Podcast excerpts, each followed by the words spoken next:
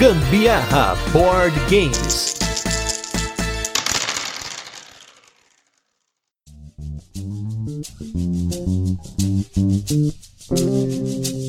Galera, beleza? Aqui é Gustavo Lopes, Gambiarra Board Games, hoje com mais um turno de comentários, esse programa no qual a gente fala sobre assuntos relacionados aos jogos de tabuleiro que não entram nas nossas pautas semanais de jogos. E hoje, com mais um tempo, que esse ano, basicamente, boa parte dos nossos temas foram eleitos lá pelos nossos apoiadores do Catarse. Então, se você não apoia o Gambiarra Board Games lá no Catarse, não deixe de apoiar, porque os temas que você está ouvindo aqui foram votados antes da gente gravar, e aí a gente traz aqui grandes convidados para poder falar desses temas. E o tema de hoje, nós vamos falar sobre ilustradores de jogos de tabuleiro, esses caras que dão vida àquela coisa seca do designer, aquela ideia que tá toda abstrata em pedaços de papel, em, sei lá, eles colocam em papel higiênico, às vezes tá ali no meio de um jantar, o cara tem uma ideia, e aí entra o ilustrador e dá vida, dá beleza, aquela coisa que a gente gosta. Às vezes não dá beleza, aquele bonito feio que a gente gosta também, mas tá valendo. Então tudo vale no jogo de tabuleiro, desde que ele crie algo que saia dessa parte abstrata, talvez, às vezes nem tanto, não precisa, mas que dá aquela beleza, traz um frescor cor para os jogos de tabuleiro. E para isso hoje, eu estou com dois ilustradores e designs gráficos, vocês vão conhecer um pouquinho sobre esses dois papéis hoje. Do meu lado esquerdo, estou com ele que ilustrou Lunamares, Sirvo Rei, Comic Hunters e muito mais jogos que você provavelmente conhece. Estou aqui com Diego Sá. Tudo bem, Diego? Tudo ótimo. Obrigado aí pelo convite, Gustavo. E vai ser um prazer aqui estar dividindo com o Gil um pouco da nossa experiência. E como o Diego já deu spoiler, estou com ele que está voltando, porque ele já fez uma participação especial aqui no episódio do For Sale, que a gente teve aí o prazer de receber aqui, mas ele também fez ilustrações pro Airport Rush, que recentemente falamos aqui, e muitos outros créditos aí. Estamos com ele, Gil Martimiano. Tudo bem, Gil? Fala pessoal do Gambiarra, tudo bem? Prazer, Gil aqui. Obrigado, Gustavo. Obrigado, Carol, pelo convite. É um prazer estar falando com vocês. E prazer, Diego. Então, pessoal, nós vamos falar hoje um pouquinho sobre ilustradores, jogos de tabuleiro. Então, obviamente, que eu trouxe dois caras que mandam muito, né? Não ia trazer aqui qualquer um, convidado e convidado especial mesmo. E para começar, acho que é interessante, gente, para vocês entenderem o background tanto do Diego quanto do Gil, eles falaram um pouquinho como eles começaram a trabalhar com ilustração, principalmente o que, que vocês têm de trabalhos hoje fora dos jogos de tabuleiro. Começando pelo Diego, depois pelo Gil, e vocês comentassem um pouquinho do trabalho de vocês. A minha história com jogos, né, tem muito tempo, assim, desde o RPG que eu jogo desde os 11 anos, mas, obviamente, eu nunca enxergava como uma possibilidade profissional, né? Então, eu entrei na faculdade de artes visuais. Entrei em 2009, me formei em 2012 e logo após eu me formar, fui trabalhar com publicidade, publicidade e propaganda. Eu moro no interior, numa cidade chamada Rio Grande, no Rio Grande do Sul, e eu ia algumas vezes até Porto Alegre, né, para trabalhar com uma, algumas agências de publicidade que contratavam o meu trabalho, né, como freelancer. É, isso durou mais ou menos um ano, até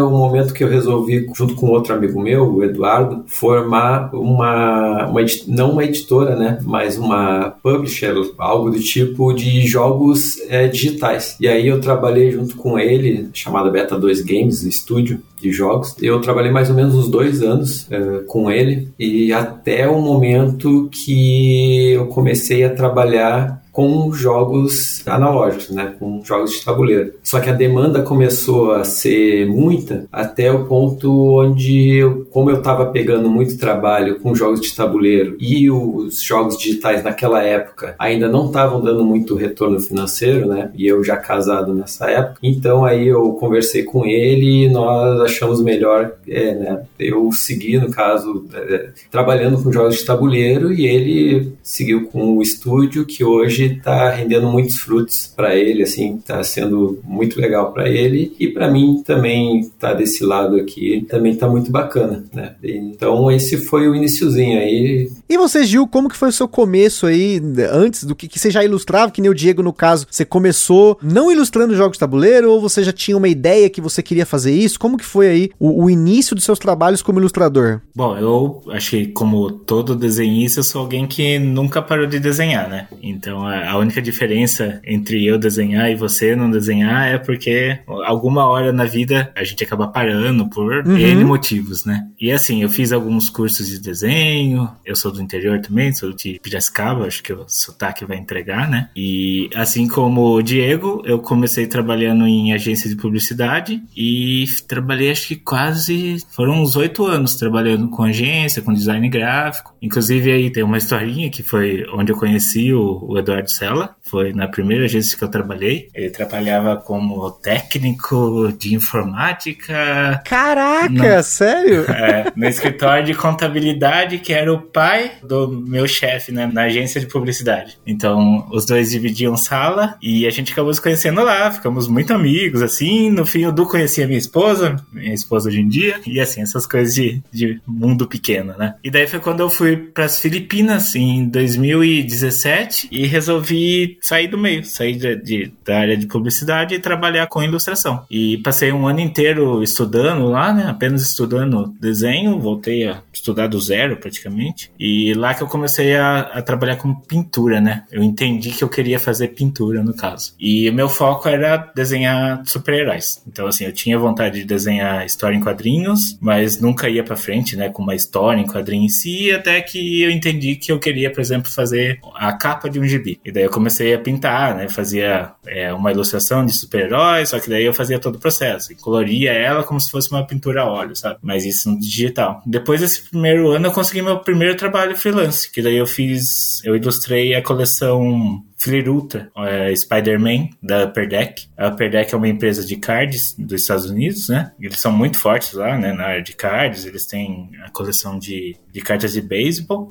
E desde então eu, eu ilustro para eles. Então, assim, são, é um cliente recorrente que eu tenho. Então, assim, eu iniciei desenhando super-heróis. Caramba, e, e, essa coisa do, do Edu é interessante porque, para quem não ouviu, depois ouça aí, a gente fez aqui um Virando a Mesa que a gente entrevistou o Edu, né, o Eduardo Sela da Paper Games, e ele comenta que ele foi, né, técnico de TI durante muito tempo, até que ele fez uma virada na vida dele, que aí ele começou com a editora, né, com a Paper Games. E é legal porque, então, você já se conhece há muito tempo e você começou começou junto com a Paper Games com ele, ou depois que ele começou a Paper Games que ele te chamou para começar a fazer alguns trabalhos de design gráfico na Paper Games? Eu já comecei desde antes da Paper Games ser fundada, né? As primeiras coisas que eu fiz para o Du foi uma série de orçamentos, eu acho que foi uns quatro ou cinco jogos, que daí ele veio me procurar, né? Falar, ah, eu tô com um projeto aqui de começar uma editora, e daí eu queria começar a entender como é a questão de custo para você trabalhar pra gente, né? Como freela e tal. E então, assim, eu comecei orçando para ele ele tocou ele desde o primeiro jogo. É, a gente tá no acho que no jogo 75 já que a gente tá aqui. Não foram todos lançados até agora, mas a gente tá trabalhando já em torno de 75 jogos e eu tô em todos os jogos da Paper Games, né? Eu fiz a parte de diagramação, né? Um pouco de design em todos os, os jogos lançados pela Paper Games até hoje. Até aquela mãozinha foi você que desenhou ou não foi? Qual? A mãozinha que é o logo da Paper Games. Não, aquele lá é um, foi o Danilo, Danilo Salvego, ele que fez o logo. Ah, legal. Inclusive, assim, hoje em dia eu tô trabalhando fixo para Paper Games tem dois meses, né? Vai fazer, tô entrando no terceiro mês. E tá eu e o Danilo, que fez o logotipo da Paper, a mãozinha. Nós dois estamos trabalhando hoje em dia fixo pra Paper. Assim, dá pra, dá pra desenvolver um pouco mais do que a gente tá fazendo. Ah, legal. E você, Diego, no caso aí, como é que você entrou aí nos jogos de tabuleiro? Porque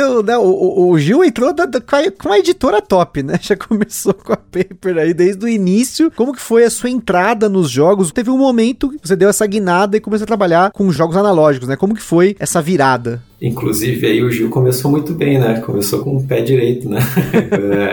é, muito legal, assim, é, até eu, eu, ver a história dele. E é estranho, assim, e ao mesmo tempo interessante saber que cada um teve uma trajetória diferente, né? E como experiências diferentes, assim, às vezes se complementam até para quem às vezes está ouvindo e tem interesse, né? Conseguir pegar vários, né? Várias dicas, várias histórias, assim, bem bacanas. Sim, sim. Mas, no caso, quando aconteceu essa virada aí, né? Eu, na verdade, tinha sido o caso de uma postagem na Ludopedia que eu tinha feito, se eu não me engano, naquele tempo até se chamava Redoma Net. É... Nossa, das antigas, Sim. hein? e aí tinha o um fórum lá, e aí eu fiz uma, uma postagem falando do meu interesse de trabalhar com arte para jogos de tabuleiro. Na verdade, alguém que estava querendo fazer uma editora lá acabou entrando em contato comigo e a gente até trabalhou em artes para dois jogos. É, infelizmente, essa editora não foi, não seguiu adiante, né? Mas já me deu um gás assim para continuar seguindo nesse caminho. Infelizmente, talvez eu nunca vá ver o, esse jogo lançado, né? E isso acontece algumas vezes, né? Não sei se aconteceu com o Gil, depois até queria saber se, se com ele aconteceu esse tipo de experiência, assim. Mas às vezes a gente fazer arte para um jogo e infelizmente ou a editora acaba ou eles não têm mais interesse no projeto, né? Ou acabou o tempo de contrato lá com o designer, o designer resolveu tirar uh, o jogo da editora, então acontecem N situações que infelizmente eu acabei não vendo esses projetos, esses primeiros projetos que eu trabalhei serem lançados, né? Mas a partir daí isso me encorajou e aí junto com a minha esposa, aí eu fiz um projeto e outro, né? Pequenininho assim, e aí eu e minha esposa a gente foi pro DOF 2018. Tem até uma história interessante porque lá eu conversei com, com algumas pessoas, né? Eu fui com alguns cartões de visita. Infelizmente, assim, eu levei tudo. Infelizmente, eu esqueci de levar a caixa de cartões de visita.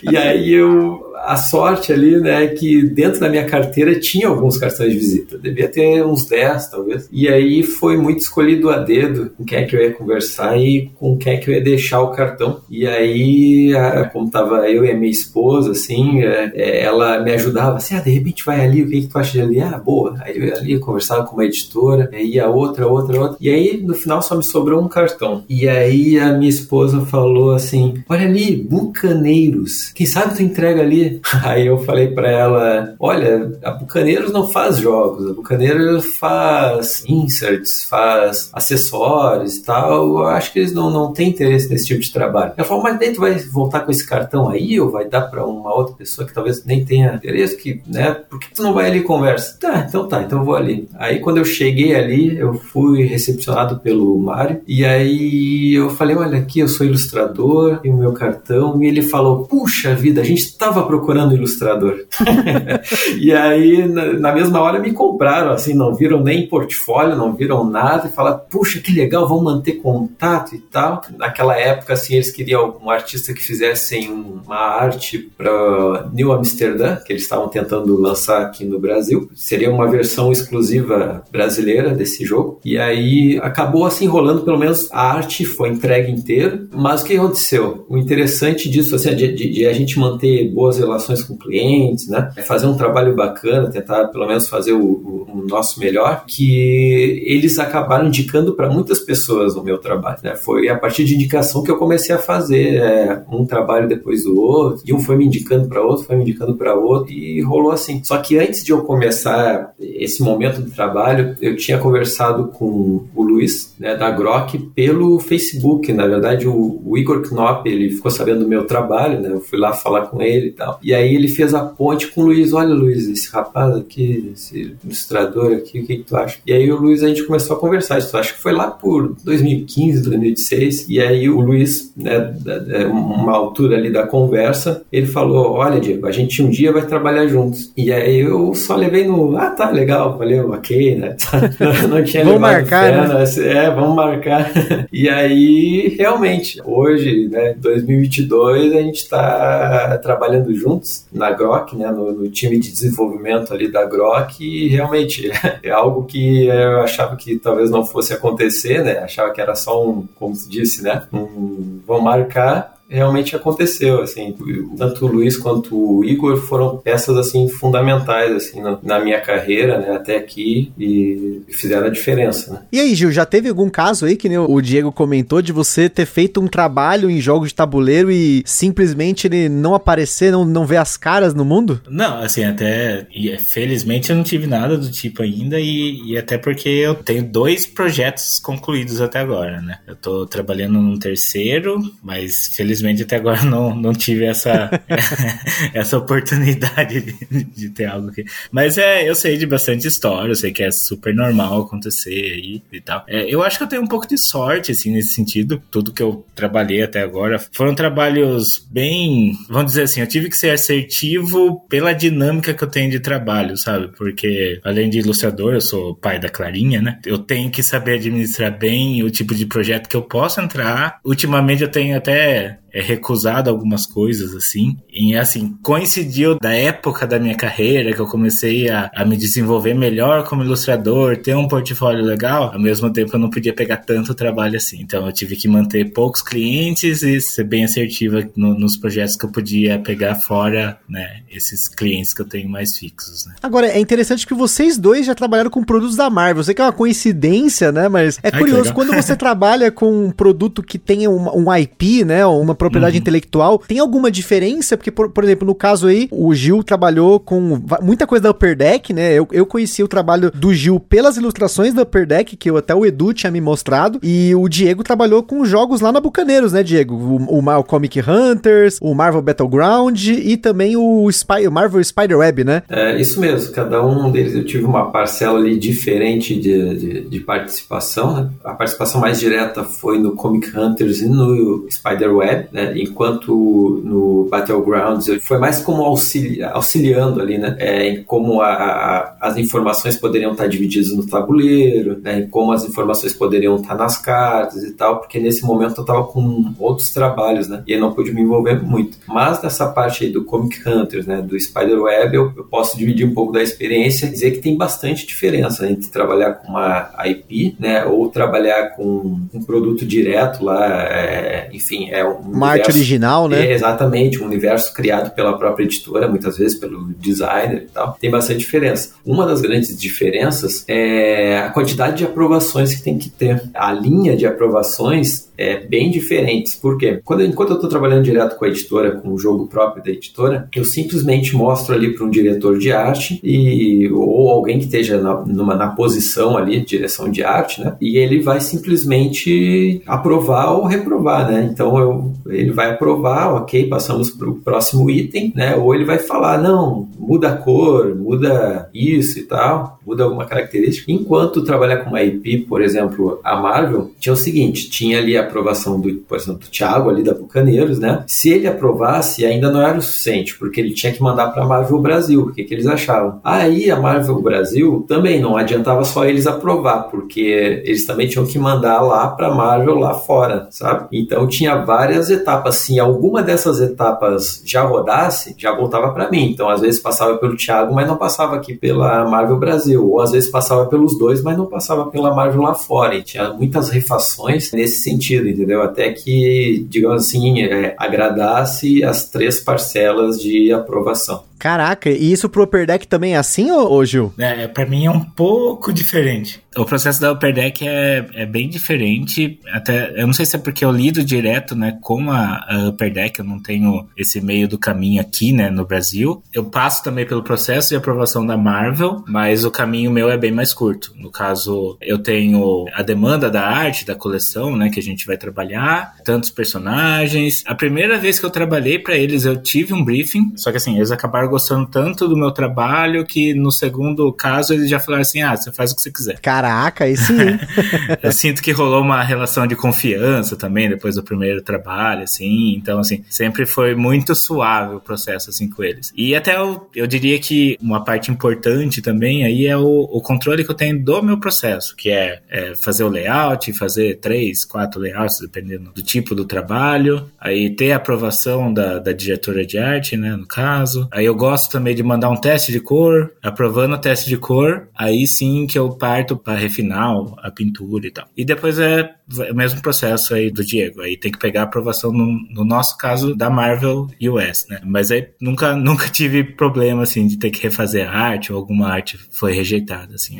E aí eu diria que o processo em relação ao trabalho em jogo de tabuleiro é bem diferente assim. Aí a gente pode entrar em detalhes aí como que é, é a característica uhum. do jogo de tabuleiro no meu caso, mas o que eu faço para Upper Deck e o que eu faço nos jogos é, é bem diferente o processo. Inclusive, eu tinha vontade de ilustrar jogo de tabuleiro pensando um pouco no desgaste que eu tenho da pintura em si. Porque uma ilustração dessas da, da Marvel aí é pelo menos uns quatro dias de trabalho. N não é muito, né? Se considerar que é uma pintura e tal. Uhum. Mas o processo em si é um pouco desgastante para mim, não. não e, e, eu até perguntar na sequência mesmo, como que é a diferença para vocês de trabalhos que vocês já fizeram no caso aí do Gil, até mesmo ilustrações com a Marvel e o Diego, né, ilustrando jogos digitais. O que, que tem de diferenças aí entre um projeto de jogos de tabuleiro, um jogo de carta e um projeto de, sei lá, ilustrar um livro livro, ilustrar uma capa? Como que é essa experiência? Quais são as diferenças aí? E se tem muita diferença para esse tipo de projetos? Bom, é, o que eu posso dizer, por exemplo, entre publicidade e jogos de tabuleiro é que jogos de tabuleiro é bem mais divertido.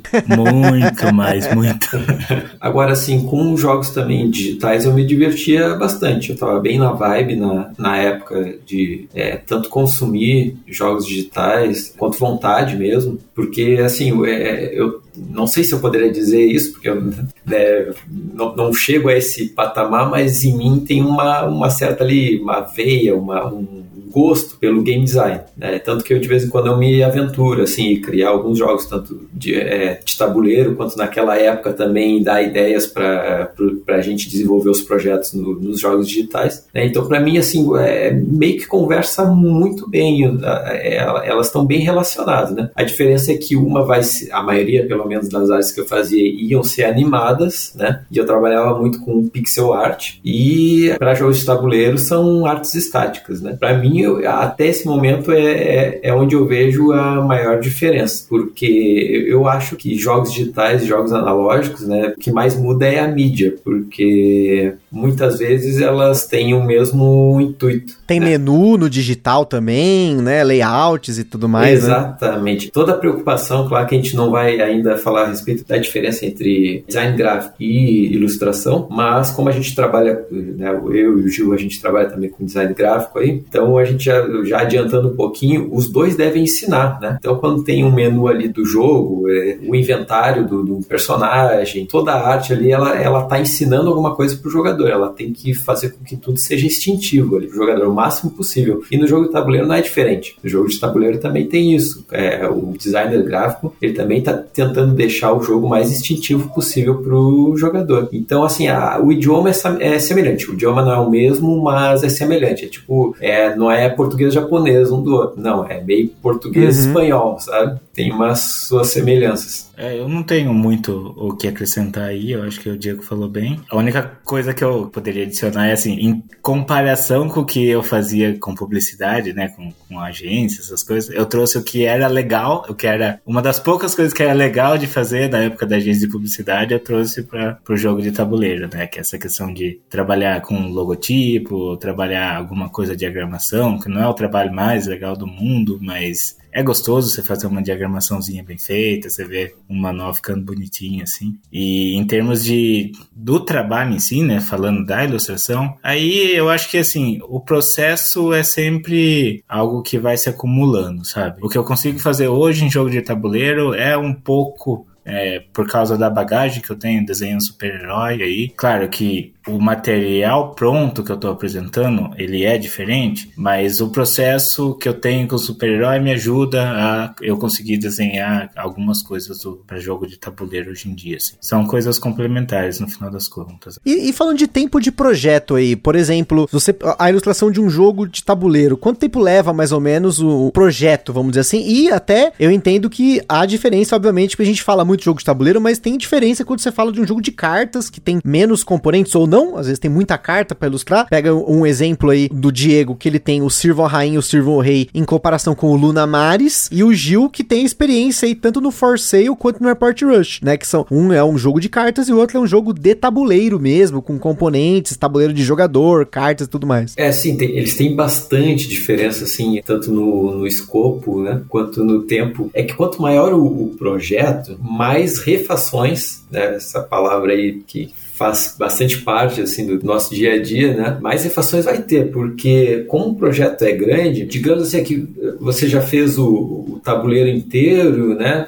Fez outros componentes, fez carta e de repente descobre lá que um íconezinho não está funcionando tão bem quanto a gente imaginava que ele iria hum. funcionar. Então a gente tem que voltar, ver qual será o novo ícone e ver se esse novo ícone que tu fez está bem apresentado dentro de cada um dos componentes que ele está inserido, né? E ver se funciona e assim por diante. Às vezes é meio cíclico, né? O trabalho e quanto maior o escopo, mais ciclos ele vai fazer, né? Diferente, por exemplo, como do exemplo, né, esse exemplo que tu trouxe do do Sirvão Rei, né? É, ou é, Sirvão Rainha, eles são projetos menores, é só carta ali. Então, então, então esses ciclos são menores e são menos frequentes e são mais fáceis de, de se resolver, né? No caso da TGM ali, eu faço a arte e o Guilherme da TGM é quem faz o design gráfico, né? Então, com essa parte, pelo menos, eu não me preocupo muito, né? Então, é mais a, é, as ilustrações. Mas, por exemplo, para entregar o Silvão Rei, Silvão Rainha, é que, assim, eu nunca faço um projeto só, né? Eu nunca estou envolvido num projeto só, então, é, às vezes, é difícil para mim até mensurar o tempo total uhum. que eu uhum. trabalho, né? Então, eu costumo, às vezes, trabalhar dois ou três projetos diferentes, de, menos agora, né, que eu estou com a Grok, então eu diminui bastante a quantidade de projetos que eu pego, junto com dois ou três projetos, né? Então a Silva Rainha demorou ali talvez entre seis ou oito semanas para serem concluídos. Se eu fosse chutar,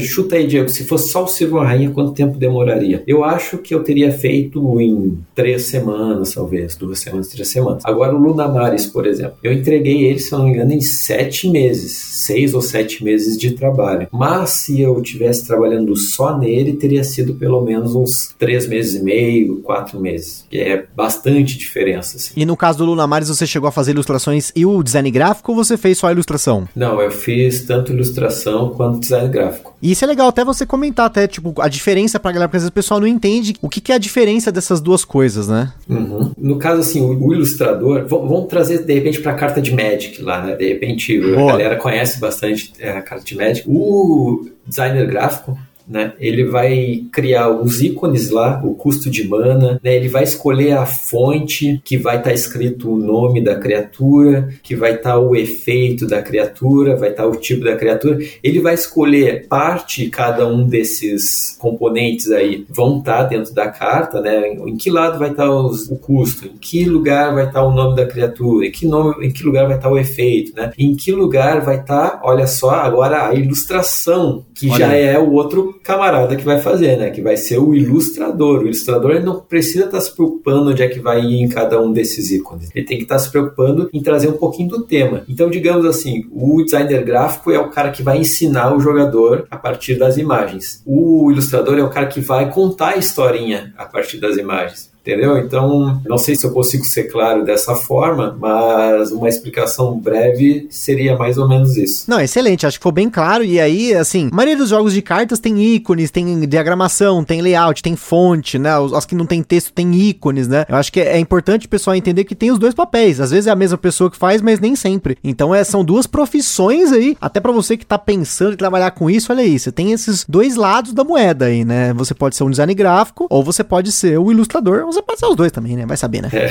Inclusive, é, só adicionando uma outra coisa é que, às vezes, o designer gráfico, ele pode trabalhar em conjunto com o ilustrador, no sentido Legal. de, ah, eu preciso aqui de um ícone de fogo, mas eu quero esse ícone mais ilustrado e não tão aquela pegada mais... Os designers gráficos que, por favor, não, não se sintam ofendidos, mas é aquela coisa mais rígida, mais dura, sabe? Não, às vezes ele quer uma coisa mais ilustradinha, assim, sabe? Como fosse digamos assim, a, a, ali a, as joias do, do Keyforge, por exemplo, sabe? Provavelmente teve o trabalho ali do designer gráfico para dizer como é que ele queria que fossem aquelas joias e o ilustrador fez com base na direção ali do designer gráfico, entendeu? Então, às vezes, um elemento ou outro de design gráfico passa pela mão do ilustrador para ficar com uma cara específica. Bacana, bacana. E, e para você, Gil, como é que foi trabalhar aí no For Sale e no Airport Rush? Foi mais ou menos o tempo de projeto? Qual é que foi as dificuldades?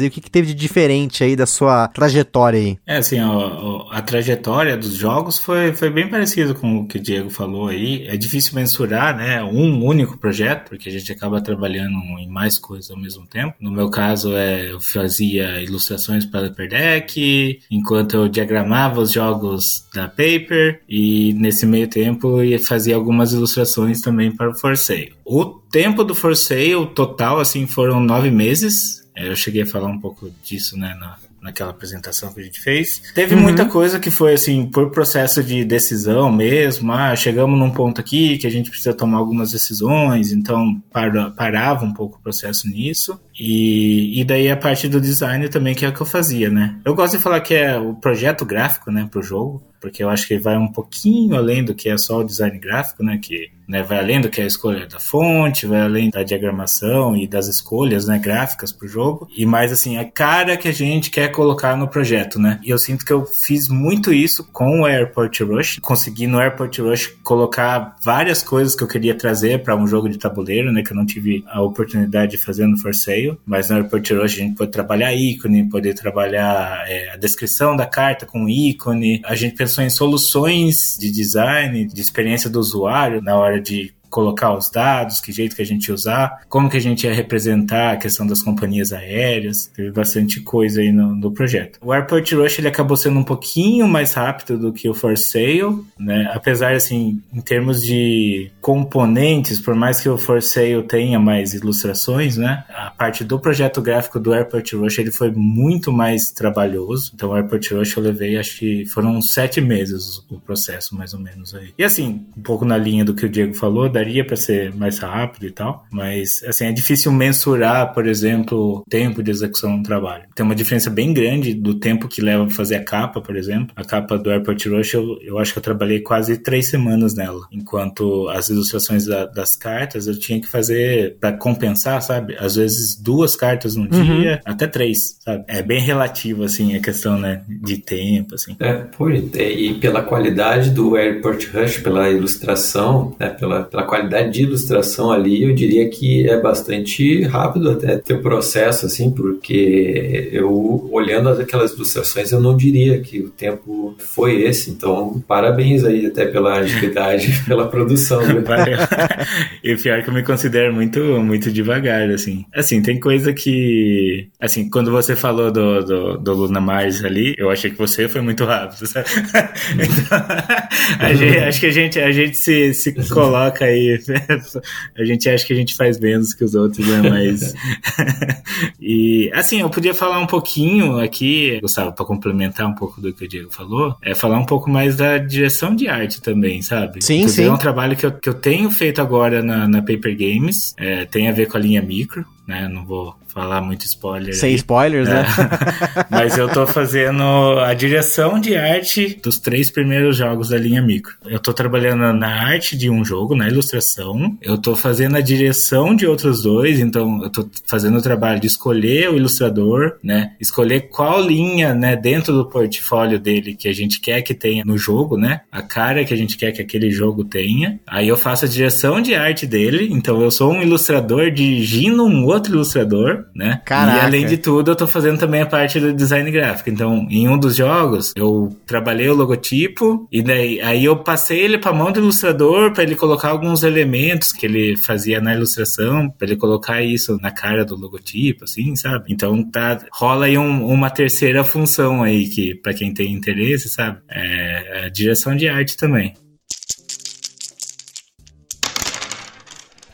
Agora falando um pouquinho assim em relação a tema versus ilustrações. Isso aqui é uma coisa que jogador de jogo tabuleiro adora falar, é jogo que tem tema colado com cuspe, ah, mas a ilustração desse jogo é feia, é a Carol aqui em casa reclamando do Clemens Franz. e eu queria que vocês comentassem um pouquinho o quanto vocês se envolvem às vezes no tema dos jogos e quão aberto as editoras são para ouvirem sugestões de vocês, às vezes de mudar alguma ideia, de colocar uma coisa nova, de trocar uma coisa que às vezes já estava meio estabelecida, qualquer hoje, pelo menos no nos projetos que vocês estão trabalhando, em especial, né, nas editoras que hoje vocês estão trabalhando, né? Porque aí, como até o Diego falou, ele tá na Grok, o Gil tá na Paper. Como que isso é encarado na editora com vocês? Então, eu diria assim que depende muito da editora, tá? Cada editora tem um processo diferente. Tem algumas editoras, por exemplo, que eu trabalhei que eu nem sabia a regra do jogo. Simplesmente Caramba. falava assim: ah, Diego desenha uma bola, agora desenha uma bota, desenha um cachorro cachorro, sabe? É, então, assim, nunca soube que seria o, o jogo, né? Nem regra nenhuma. Mas tem outras editoras que desde o início já. Eu gosto muito de jogar, e principalmente se for fazer o design gráfico, eu tenho obrigatoriamente que jogar o jogo, e mais de uma vez, se possível. É para ter certeza de que as escolhas que eu tô tomando tá realmente é, ajudando o jogador a aprender o jogo, né? Mas do trabalho em geral era muito mais no início lá quando eu estava fazendo, estava fazendo algumas artes para alguns jogos, era mais difícil a editora ter esse contato mais próximo, assim, de pegar opinião, né, de conversar a respeito de tema, né, e tudo mais, porque às vezes o, o pessoal não sabia que eu era jogador também, né? Então eu achava que eu era ali, o ilustrador, né? O ilustrador que estava afim de fazer umas ilustrações e que não nada tinha a ver com o hobby. Mas conforme as editoras que eu fui trabalhando foram sabendo, assim, que eu estava bastante ligado com o hobby, aí sim foi se abrindo esse espaço, assim, de querer saber a opinião, de tema, né? E tudo mais que envolve, assim. E claro, hoje em dia na Grok, né? Por estar tá ali bem próximo da equipe de desenvolvimento, né? De estar tá conversando ali diariamente com o Robert, com o Luiz, então fica bem próximo, assim, de a gente conversar a respeito, né? Botar em pauta ali nas reuniões sobre qual seria a melhor forma de apresentar aquele jogo, né? Qual tema, qual direção de arte, como o Gil falou sobre a direção de arte, qual direção de arte que a gente iria tomar. Então, assim, né? trabalhando dentro da editora, pelo menos na minha experiência, a liberdade é total, né? De, com esse tipo de, de, assunto. No meu caso é, é bem parecido, assim. As duas experiências né, mais completas que eu tive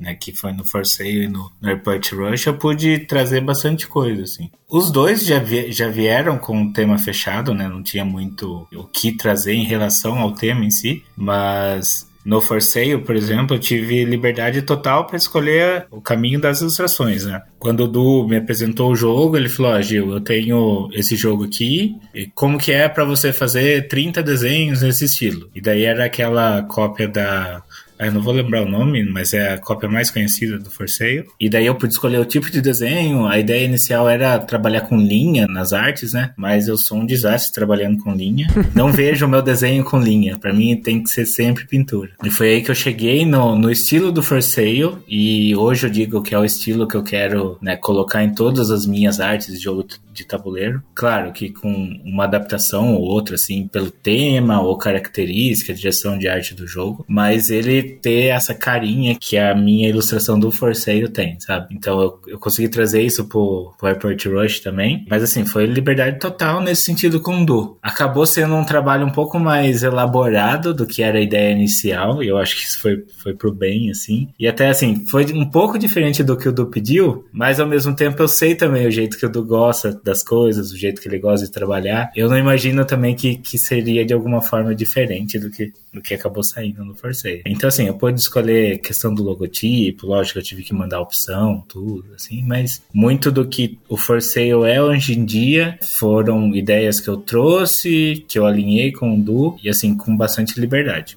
E já no Airport Rush, eu sinto que, que eu tive uma sintonia muito grande com o Butileiro, né? Eu acho que já de cara, assim, as primeiras ideias que eu trouxe para o que seria o projeto gráfico, o Butileiro abraçou, ele gostou, estava em sintonia com o que ele imaginava, ele entendeu bastante o que era o meu estilo, né, em termos de ilustração, mas eu acho que o que a gente desenvolveu bastante em conjunto foi a parte do projeto gráfico, design gráfico, e nisso, a sintonia que eu tive com as ideias do Butileiro, eu achei achei que, que ajudou bastante no projeto. Então não teve muito essa questão de, ah, faça tal coisa de outro jeito, assim. A gente tava sempre em sintonia com as ideias e tal. Então também foi outro trabalho que eu tive uma a chance de, de trazer muita coisa e tá sempre aí com bastante liberdade. Né? Nas ideias. É, inclusive, Gil, se me permite falar a respeito do teu trabalho de novo, é, eu achei o, a forma como tu desenvolve a arte ali, do teu processo criativo, é, teu processo de desenvolvimento também é bem louco, assim, sabe? Louco no bom é. sentido, sabe?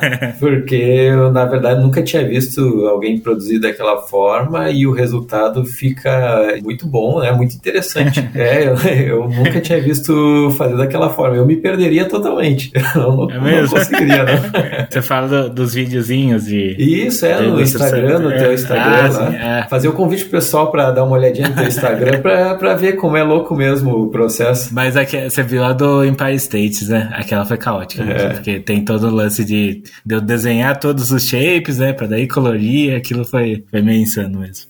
É, bem diferente. É, eu acho que era mais fácil pintar um super-herói do que fazer aquela peça em si. As outras do Forceio foram mais tranquilas, eu diria. O castelo deu um pouquinho de trabalho também. Ah. Já fica a dica então pra vocês, ó, seguirem aí, ó, diego.sa.ilustrador e gil.martimiano. Então fica a dica aí, se vocês querem ver os Instagrams dos respectivos ilustradores que estão falando aqui, não deixe de seguir lá, hein, o jabá no meio aqui. Fiz de graça pra vocês, hein, essa daí eu... tá de graça. Valeu, sempre bom.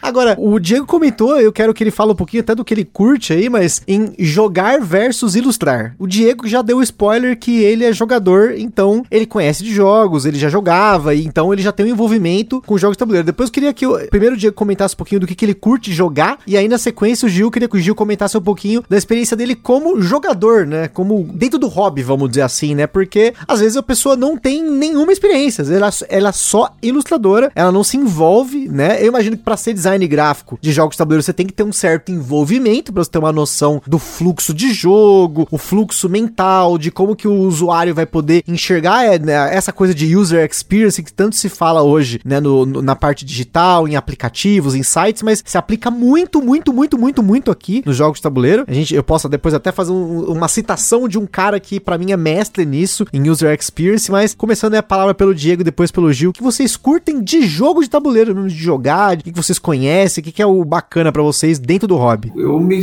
considero tanto eclético dentro do, do, dos jogos de tabuleiro, sabe? Eu acho que depende muito do grupo que eu tô jogando no momento. Eu adoro party game, jogos de trivia, por exemplo, colocar um é top lá com a família é muito legal muito 10, assim, a experiência fica ótima, né? Mas com o meu grupo, por exemplo, das quintas-feiras, né? É, a galera não sabe aí, mas a gente está gravando numa quinta-noite, né? Que é o dia, da, o dia da minha jogatina. Sacrificando a joga, fica aí a denúncia aí. Sim, aí com a galera do meu grupo, a gente joga, claro, jogos mais pesados, né? Mas o meu, a minha zona de jogo, de jogo que eu gosto de jogar é o Euro Médio, tá? Ali é a zona de dificuldade que eu mais curto jogar. A gente joga aqui, costuma jogar jogos mais pesados, né? Se a gente tirasse uma medida lá é, a partir do BGG, a gente costuma aqui jogar até jogos 3.8 de peso, 4, né? Não passa muito disso, mas a minha, a zona que eu mais curto tá ali entre o 2.8 e o 3.2 de peso, Boa. tá? São os jogos que eu mais curto jogar, jogo, jogo com vontade, assim, sabe? É,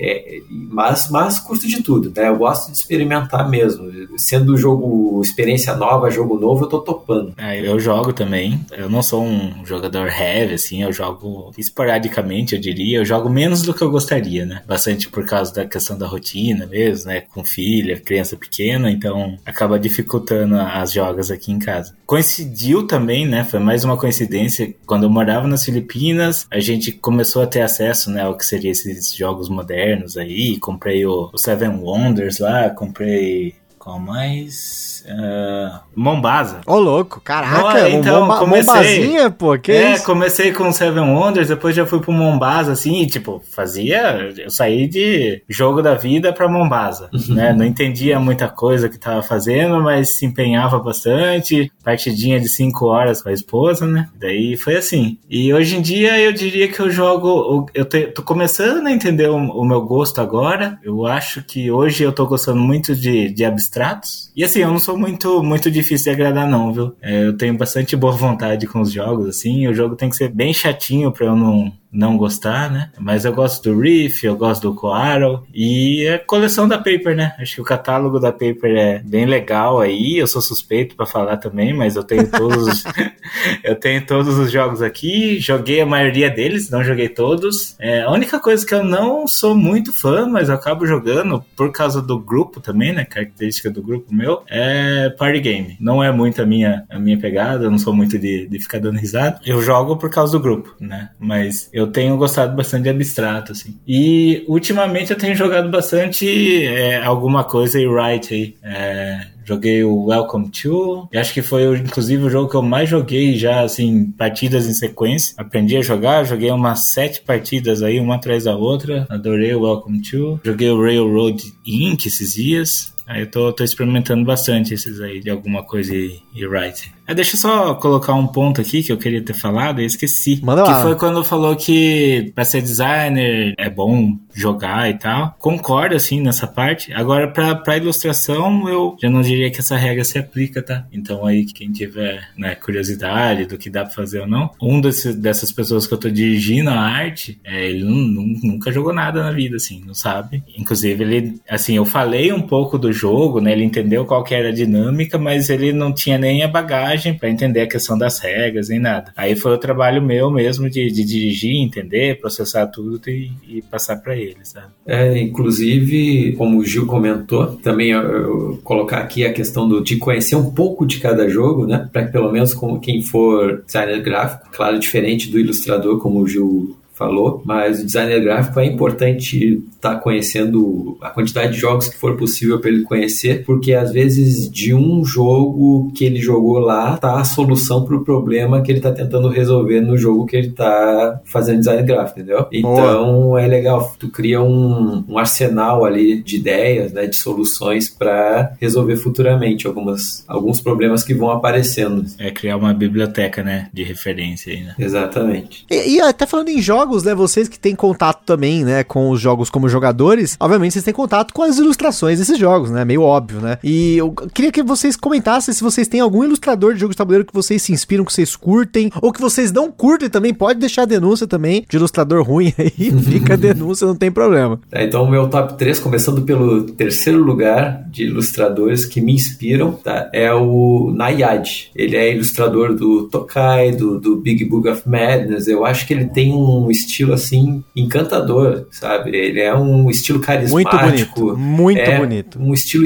expressivo, sabe? É um estilo assim que encanta a mesa, assim. Qualquer jogo que tiver a ilustração dele, com certeza vai passar uma energia bacana, assim, sabe, jogando assim. Sei lá, um sentimento de felicidade, sabe? Aquela coisa bem leve, assim. E inclusive para mim, eu, eu não sei se ele é o pai das caixas brancas, tá? Com o Tokaido, mas ele foi a primeira jogo de caixa branca, né, que virou tendência depois, que eu vi foi dele, né, do Tokaido. Então, para mim, assim, ele é o top 3 por causa disso, assim. Não, não, não existe jogo feio dele, sabe? E vale a pena comentar pra quem for procurar pelo Nayad, que é, é o, seria o nickname dele, né? Porque se você for ver nos créditos, muitas vezes tá tipo na Ludopédia, no BGG, como Xavier Genifrey Durin. Mas o nome dele é esse. Aí você vai achar por Nayad também. Ele fez trabalho até no Zombicide, assim. Eu conheci ele da época do Zombicide. Eu achava muito diferente os, o- as ilustrações dos personagens que ele fazia. Porque todos os, o- porque todos os outros eram meio tipo, ah, é uma, uma, uma ilustração meio parecida, vamos dizer assim. Não que seja parecida, mas acho que talvez o termo seria o estilo. O estilo do Nayad é muito único, né? Eu acho isso muito legal nele. Sim, sim, é. Ele, ele consegue dar uma expressividade muito bacana, assim, às vezes com desenho super simples, né? Claro, é, não, não costuma ser simples, né? É, mas, assim, se ele tiver que fazer um desenho super simples, vai ser simples, mas ao mesmo tempo expressivo. É, eu não diria que eu vou fazer um top 3, mas assim, tem dois desenhistas que eu gosto muito e acabam inspirando o meu, não o meu trabalho em si, mas a minha abordagem em jogo de tabuleiro. É, um deles é o, o Eberson Santiago. Eu gosto muito do jeito que ele resolve algumas artes aí e também um pouco, né, da parte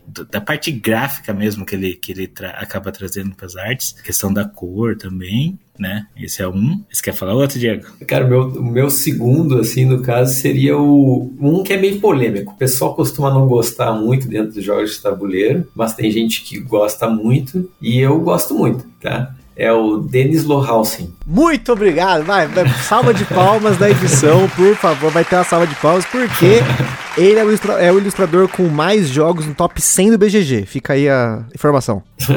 e assim, ó, o primeiro jogo, na verdade, um dos jogos que me deu estalo de querer trabalhar com isso, né? Já, já foi um pouquinho posterior a ter começado, assim, mas que me deu um, não sei, uma gana, assim, sabe? De, é, no bom sentido de querer trabalhar com isso. Foi dele, né? Foi o Marco Polo, quando eu comprei o Marco Polo. Ele, assim, tecnicamente, ele tem falhas, tá? principalmente na parte de desenho, de, de ilustração, tá? Ele tem algumas falhas assim, mas ele faz escolhas muito criativas, tá? Com relação a design gráfico, principalmente. Quando eu vi o Marco Polo, que eu abri o Marco Polo, eu, que eu abri aquele tabuleiro, que eu vi que aquilo era uma, uma mesa de, de se programar para viagem, sabe? É como se o cara estivesse realmente se programando para viagem. O tabuleiro individual é um, como se fosse um balcão mesmo, tem as gavetas ali, tem, sabe? E eu achei aquilo muito legal, muito bacana, assim. E aí, muitas vezes eu penso, né, no trabalho dele para pensar como eu poderia pensar o meu, né? Em questão de design gráfico, para realmente assim, um playmatch não ser um playmatch. Que tal o playmatch ser um, um deck de uma nave espacial, sabe? Sim, é, uma a, mesa, né? Uma, uma, área de trabalho, né? Exatamente. Quem sabe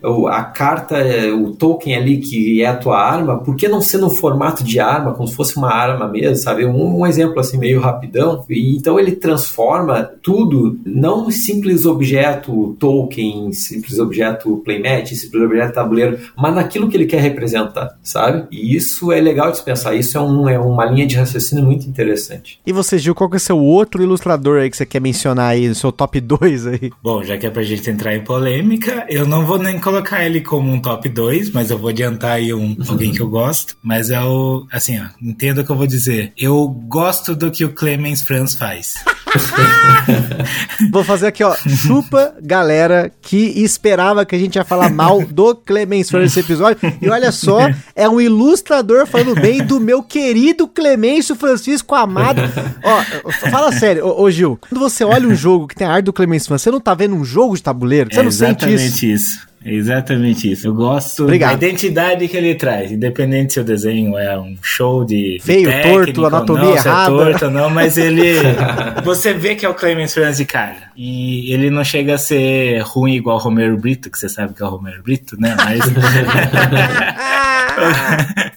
o Clemens Franz aí eu acho que ele tem algumas qualidades que eu acabo gostando do que ele faz. Assim, eu não sei se se, se tá um pouco ficando datado, porque eu tenho sentido que. Tá, infelizmente tá, é, eu acho. Tanto a temática, né, no, nos jogos tem mudado, essa coisa do, né, de trazer muito animal agora, né, pros jogos. Eu tô vendo isso como uma tendência, sabe? E os temas, né, que tá fugindo um pouco dessa coisa da fazendinha, do, do euro aí, dessa, dessa coisa. Medieval, aquela coisa isso, bucólica, né? É, trazendo temas novos, né, novas soluções aí para trazer o tema do jogo, né? Então, assim, eu acho que o Clemens está ficando um pouco aí para trás nesse sentido, mas eu gosto da identidade que ele traz para as criações dele. E eu acho isso um, uma, uma, baita coisa, assim. E eu tento fazer isso com o meu trabalho hoje em dia. Não, isso. E tem aquela máxima, né? Que se tu vê um euro e ele é feio, com certeza é um jogo bom. é isso aí. E provavelmente foi o Clemens que desenhou. Exatamente. se for alemão ou austríaco, é bem provável, né? Agora, Diego, o seu top 1. Agora eu quero ver o creme de la creme, o seu ilustrador de jogo de tabuleiro favorito. Quem que você escolheu? Você que sugeriu esse top aqui, quero que você diga aqui. justifique sua resposta, por favor. Cara, pra mim, o meu top 1 é o Vincent Dutré. Eu acho que é meio clichê essa resposta, talvez seja o top de muita gente, mas não tem como ser diferente sabe? Para mim, o cara passa um, sei lá, assim, ele, ele, o estilo dele, né, para quem não conhece, é muito semelhante a quadrinhos europeus, tá? Mas ele tem uma pegada que é só dele, sabe? Assim, é, é estranho talvez porque eu vou falar assim muito para quem conhece muito ilustração assim, mas a forma como ele divide planos para mim é fantástica, sabe? O traço é fantástico, a criatividade é fantástica, o conceito que ele coloca é, no desenho é fantástico, inclusive ele imprime algumas dessas coisas que eu gosto no Dennis, no Dennis Lohausen, no trabalho dele, que é fazer com que as coisas não sejam, o tabuleiro não seja simplesmente tabuleiro. O tabuleiro ele tem alguns elementos ali que ele vai lembrar outra coisa, assim. Creio eu, né, que alguns dos jogos, eu, não, eu, não, eu, eu realmente não sei com, com certeza,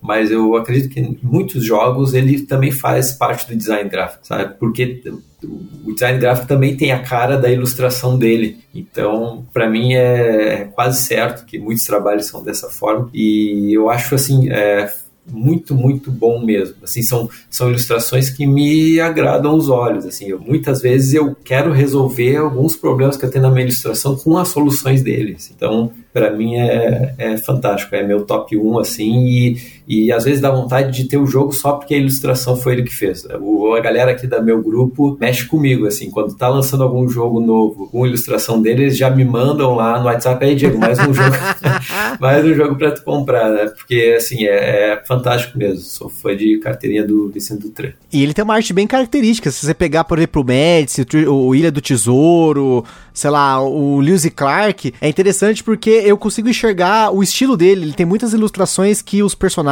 até a borda do, dos elementos que estão mais em destaque, ele usa um preto bem destacado na borda de Isso. rostos, assim, e tudo mais. É, é, bem fácil de você identificar, que é uma questão de estilo, né? Acho que os três que você falou aqui, o Nayad, o Dennis Lohausen e o Vincent Dutré, eles têm, assim, uma ilustração muito característica. Você olha e fala, putz, dificilmente eu erro nesses três, assim, né? O Vincent Dutré talvez mais do que os outros dois, porque tem alguns ilustradores russos que imitam, às vezes, um pouco o traço dele em alguns jogos lá. Eu, eu já tive a dificuldade de identificar entre alguns ilustradores de, de editoras russas, tipo, sei lá, acho que é Hobby World, que é uma editora russa. Talvez eu esteja errado, né? Mas se não me engano é a Hobby World que tem o, o Arquitetura, tem alguns jogos da que. É, não, tem acho que só Arquitetura, mas tem mais jogos tem deles lá. Spyfall, Spyfall né? exatamente. Eles têm um traço meio parecido nesse sentido. Mas, de qualquer forma, se você vê pelo rosto dos personagens, você acaba conseguindo identificar. E aí, exemplos, para quem não identificou aí, o próprio Dennis Lohausen aí, que o Diego mencionou, né? Se vocês procurarem top 100 do BGG, tem um monte de jogo ilustrado pelo Dennis Lohausen. Terra Mística, Projeto Gaia, próprio Marco Polo. Então, assim, ele tem uma gama muito grande. E o Clemens Franz, vocês sabem. Quem ouve o podcast que sabe que eu amo Clemens Franz. É Agrícola, é Caverna, é, é muitos jogos do Fister, né? Que ele ilustra. Só que tem jogo do Fister ilustrado pelo Vice Dutré, que é o caso do Broom Service, né? Mas, enfim. E o Eberson Santiago, que o, o Gil comentou. Tem o Coop, que é o, acho que é o mais famoso, a arte do Coop, que é vendida no mundo inteiro. O povo pira, porque é a arte diferente, muito diferente, assim. É linda, maravilhosa. E aí, acho que para finalizar, Gil, tem, tem, mais algum ilustrador que você quer mencionar pra gente aqui? Tem sim. O Vicente tava na minha lista. Uhum. O Diego acabou adiantando aí. E resumindo, eu acho que o que ele faz, o, o jogo acaba virando uma, uma obra de arte, assim. É mais, vira além do, do jogo, né? Vira uma, uma peça de arte mesmo, assim. Eu compraria fácil um jogo só por causa do desenho do Vicente. Eu queria trazer por último o Koenshai Moria, que é o cara aí que eu tenho. Do Cryptid, né? Pô, esse cara manda bem, hein? Cara, eu, eu, eu assim, tem, tem algumas coincidências no trabalho dele que eu acabo trazendo pro meu, principalmente questão da cor, assim, que eu sempre trabalhei com arte muito colorida. Se for ver algumas peças iniciais do meu portfólio, que eu, que eu colocava umas cores muito loucas, assim, o Conchai tem isso no trabalho dele, inclusive quando o trabalho dele é mais realístico, é mais pintura mesmo, retratos, né, no caso, é o que ele fez no, no Capital Lux, sabe? E daí eu acabo gostando dele por causa da, das soluções que ele traz, né, em termos de projeto gráfico pros jogos que ele trabalha trabalha. Então, assim, eu acho que ele tem uma pegada de, de design gráfico também. Eu não acho que ele chega a fazer o design, mas eu, eu acredito que ele tem conhecimento e, e dá para ver que a arte dele ele pensa muito no jogo, né? Então, cada jogo, cada tema aí, ele, ele faz um, alguma mudança no estilo dele e eu acabo gostando muito do que ele faz, assim. É um cara que para mim é uma grande referência aí nesse caso mesmo. Eu tenho para mim que o Koenshai é uma, é uma inspiração mesmo, assim, de, de trabalho. Deixa pra gente finalizar aqui, agora que a gente teve esse top aqui, eu não vou entrar nos meus tops, porque primeiro já falaram do Clemens Franz, maravilhoso, perfeito, né? ele é, é um dos meus tops, mas eu acho que tem muito ilustrador muito foda, assim, dentro de jogo de tabuleiro, tem muito ilustrador diferente. Assim, é para mim é até difícil elencar. Eu fiz a pergunta para vocês, mas para mim é difícil elencar, porque tem diferentes épocas assim para mim que, sei lá, às vezes um Franz Vovinkel é um cara que eu tô muito de olho, um Michael Benzel, uh, sei lá, um próprio Ian O'Toole, que é um, um grande exemplo de um cara que veio do user experience para trazer isso pro jogo de tabuleiro. Não é à toa que os jogos pesadíssimos do Vitor Lacerda tem toda uma linguagem que ele desenha e isso faz com que o jogo seja entendível, né? Você vê diferenças até de jogos que ele refez, como é o caso do Kanban. Então acho que todo mérito pro Ian O'Toole. A arte dele pode, ah, pra quem nem aqui em casa, a Carol não gosta da arte do Ian O'Toole, mas eu gosto da arte do Ian O'Toole. Diferentes jogos ele, ele aplica paletas de cores diferentes. Eu não sou ilustrador, mas eu observo muito isso, não só em jogos, mas em filmes, na arte em si, essa coisa da paleta de cor, a escolha das cores foram usadas, das sombras, do estilo. Eu acho que isso varia muito, sim. Enfim, tem uma, uma série de ilustradores aqui que eu poderia citar pra gente poder acrescentar acrescentar aqui, mas não quero me estender também, né? Só queria deixar uma menção honrosa aqui para Vilô Farkas, que é uma ilustradora e designer gráfico que trabalha na Mind Clash Games, que é do meu querido Anacrone, e a gente falou quase uma hora e pouco de cast. Se eu não tivesse falado de Anacrone, esse cast não seria um cast nosso aqui, mas enfim, ela esteve presente no Anacrone, no Tricarion, no Cerebria e no Perseverance, que são quatro jogos que eu amo da Mind Clash Games. Agora, pra gente fechar aqui com chave de ouro, tem duas perguntinhas aqui que a galera fez que eu acho importante a gente colocar aqui pra gente fechar. A primeira delas é, pensando aí nessa janela dos últimos cinco anos do desenvolvimento de jogos aqui no Brasil, vocês acham que teve uma, um aumento na demanda de pedidos para ilustrar jogos? Como que vocês estão sentindo esse mercado? Vocês comentaram um pouco sobre isso, mas eu queria que vocês passassem uma impressão mais direta quanto a isso. Vocês sentiram isso aumentando, né? Se gradativamente vocês estão pegando mais trabalhos para fazer dentro de jogos de tabuleiro. Imagino que sim, porque vocês estão dois trabalhando na editora, mas vou deixar vocês responder. sim, eu percebo um aumento, né, dos cinco anos para cá e principalmente no início da pandemia para cá, assim, aumentou bastante a procura do meu trabalho. Não sei se foi por coincidência, né? É, com certeza não, não tem muita coincidência nisso, né? Tem a ver com realmente a demanda da galera querer jogar mais, né? Depois, quando iniciou a pandemia, né? O pessoal trancado em casa. Mas, assim, eu, quando eu comecei lá, sei lá, acho que eu comecei a procurar fazer arte para jogos de tabuleiro deve fazer uns oito anos. Tá? Eu tô casado há quase em sete, foi antes de casar, e era bastante difícil, né, conseguir um trabalho nessa área. Então, naquela época, eu nunca imaginaria que iria estar dispensando trabalho, né, em 2022 por falta de agenda. Né? Isso nunca ia passar Foda. pela minha cabeça, né, naquela época. E também não iria passar na minha cabeça que eu estaria assim numa editora trabalhando fixo, né? Jamais, jamais. O tamanho das editoras naquela época não passava essa impressão, né? De que hoje estaria dessa forma. Então, com certeza, aumentou e para a galera que quer trabalhar nessa área tem demanda. Pode contar que tem demanda, só tem que chegar no, do jeito certo, assim, para fazer esse tipo de trabalho. É, eu acho que é, que é questão do mercado mesmo. O mercado está crescendo. Eu posso falar mais pelo que eu faço na Paper do que especificamente para ilustração, né? Mas sim, a gente percebe que há um aumento, né, de, de, procura. E assim, eu posso falar pela área também de desenho, assim. Eu acho que esse ano foi o ano que eu mais trabalhei. E daí como o Diego falou, né, que não sabe se é coincidência, eu acho que às vezes é a questão do momento nosso, né, Diego? A questão do portfólio, a gente vai vendo, né, conforme a gente vai trabalhando em mais coisas, estendendo aí o que a gente faz, as oportunidades aumentam. Então, assim, para quem tem interesse em ilustrar, acho que o importante aí é concentrar esforço em ter um portfólio legal, sabe? E daí os trabalhos acabam vindo como consequência, assim. Mercado existe, tá? Eu falo também até pelo pessoal aí que eu tenho falado, que eu tô trabalhando aí fazendo fazendo a direção de arte deles, é uma coisa que eu não imaginava que eu ia fazer, que eu ia dirigir outros ilustradores, né? E acabou rolando uma demanda aí que não existia aí até antes da pandemia, imagino. E para fechar, já que vocês entraram até nessa parte da dicas pra galera, eu queria que vocês dessem dicas não só para quem quer trabalhar na área, nem acho que montar um portfólio, ter um ArtStation, alguma coisa, é um Instagram, é tipo base, básico assim, né? Se você quer trabalhar com isso, não tem um Behance, né? Sei lá, eu nem sei se ainda existe o Deviant DeviantArt, mas na minha época existia. Você tem que ter alguma coisa para poder mostrar um portfólio legal ali. Não precisa nem ter um site. Essas plataformas, elas são excelentes. Mas eu queria que vocês comentassem dicas para quem quer trabalhar com isso e dicas também para galera que tá fazendo jogos, o game designer, como abordar vocês para pedir um orçamento, o que, que vocês gostam de receber para poder dar uma ideia de valor, né?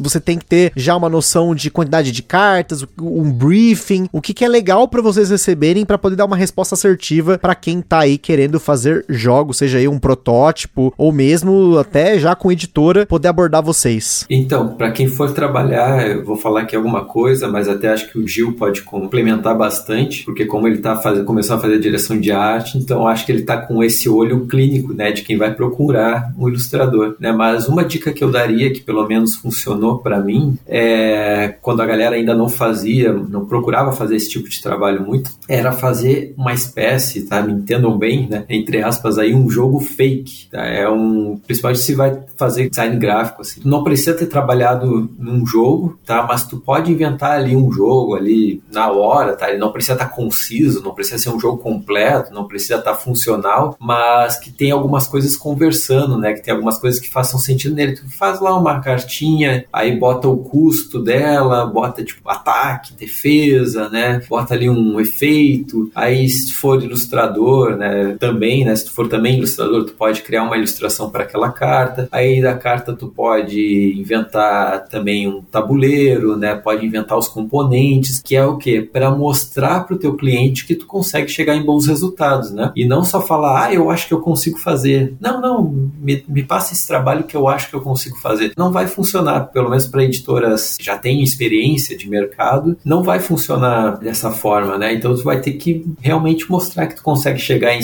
certos resultados, né? Então, se ainda não tivesse a oportunidade de trabalhar num jogo que realmente exista, né? Então, entre aspas ali, inventa o teu, né? Faz um jogo fake ali, né? Para mostrar os resultados que tu consegue. É, ainda dentro disso, é, eu acho que não precisa nem criar, né? Você pode escolher um jogo, escolher um jogo aí que seja viável, vamos dizer assim, e refazer ele, né? Ilustrar. Boa. Então, eu tinha essa ideia quando eu ia montar um portfólio para games especificamente, eu ia redesenhar o Saboteur, acho. E, então, assim, ah, eu, eu achava que era um joguinho legal, porque daí ele tem os caminhos, ele tinha ícones, ele tinha personagem, dá pra fazer um negocinho legal com a capa, sabe? Então escolhe um jogo aí que você acha que tenha uma quantidade razoável de elementos que você possa trabalhar e apresentar como portfólio e refaça. É uma boa dica aí para você montar um portfólio no caso, né? É, eu acho que essa dica é tão boa, Ju, que às vezes se tu tiver uma arte que é melhor que a original, às vezes é capaz de tu apresentar essa nova arte e ainda conseguir vender ela, né, pra editora original. Isso, claro, é. É, não, não, é, não é uma coisa muito recorrente, né, mas é possível, né? Sim, é, se for nesse caso é bom escolher melhor até qual jogo vai fazer isso, né? Às vezes pesquisar um pouco aí como que tá a questão de direito, né? É, querendo ou não, foi o que rolou no Forceio, tá? Eu tinha ideia de fazer isso para portfólio e daí por uma questão de, de direito autoral nas artes, a gente teve que refazer a arte do Forceio. Então, basicamente, o que eu fiz foi refazer um, a arte de um jogo que já existia. E daí deu certo e acabou rolando outras coisas aí. Porque assim, para quem quer ser ilustrador, eu acho que o importante é, é o portfólio. Então, mais do que assim, ah, escolher uma plataforma onde vai colocar, é estar tá preparado para fazer o trabalho, inclusive ter o tipo de trabalho que você quer fazer. Então, por exemplo, eu sempre quis desenhar jogo de tabuleiro, legal, mas não tinha uma peça no meu portfólio que justificasse uma editora vir atrás de mim por causa disso. Então, assim, ah, não sei que eu fosse fazer um jogo de cartas de personagens da Marvel, né? Que daí tá dentro do que tinha em 99% das peças que tinha no meu portfólio. Fica difícil para um diretor de arte enxergar que eu sou capaz de desenhar uma casinha pro forceio, né? Foi uma série de coincidências aí que me fizeram, né, conseguir ter uma peça para portfólio, né, que foi o caso do forceio. E daí o Airport Rush veio na sequência, veio assim, o forceio saiu, é, apareceu o Airport Rush. Fica atento aí no tipo de matéria de peça que você vai apresentar no seu portfólio, né? Seja ciente que você quer desenhar, por exemplo, um jogo euro, ah, tem que desenhar cabritinho, desenhar ovelha, tem que desenhar fazendeiro, desenhar pedrinha, castelo, sabe? Então vai assim. Daí se a gente se quiser um pouco desenvolver, né, pro inverso, as editoras procurar o ilustrador, eu acho que também é importante entender o portfólio do artista, né? Então tá dentro disso que eu tô falando. Então, por exemplo, ah, seu jogo é de, sei lá, é um jogo euro, né, com castelinho, com ovelha, e o ilustrador gosta de tema sci-fi, sabe? Então é entender o que, que é o trabalho do ilustrador. Às vezes se é alguém que você sabe que, que, que é capaz de entender a demanda e tal, beleza, chama para um bate-papo e tal. Mas é importante aí você saber avaliar o que o artista faz e o que está dentro do escopo de trabalho que ele atende. Assim. É, inclusive, né, essa parte aí de procurar um ilustrador, às vezes um desenvolvedor, né, um, um game designer, ele fez o jogo dele e ele está procurando agora um artista para fazer o jogo, para depois mostrar o jogo para uma editora. Eu não encorajo muito esse tipo de processo de criação. Não digo que abandone, né, qualquer tipo dessa ideia, né, até pode pode tentar, né, mas toda vez que eu falo com alguém, eu sugiro o seguinte: se quer lançar o jogo para uma editora, fala direto com a editora, mesmo que o jogo esteja lá feito com, sei lá, com impressora de casa, né?